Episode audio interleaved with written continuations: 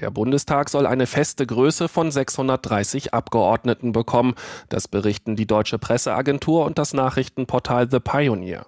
Damit fällt die Wahlrechtsreform nicht ganz so drastisch aus wie ursprünglich geplant. In einem ersten Entwurf, der Ende Januar vorgestellt wurde, waren nur 598 Bundestagssitze vorgesehen.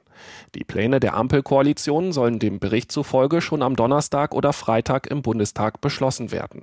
Vor allem von CDU und CSU gibt es viel Kritik an dem Vorhaben. SPD, Grüne und FDP können ihre Pläne aber auch ohne die Opposition umsetzen.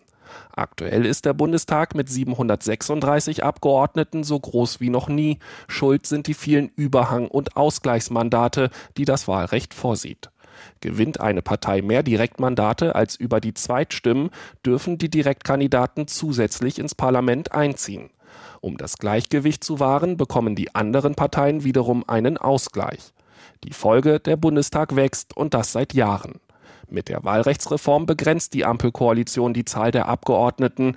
Dadurch können sich in Zukunft dann aber nicht mehr alle Sieger der Direktmandate in den Wahlkreisen sicher sein, dass sie auch in den Bundestag einziehen.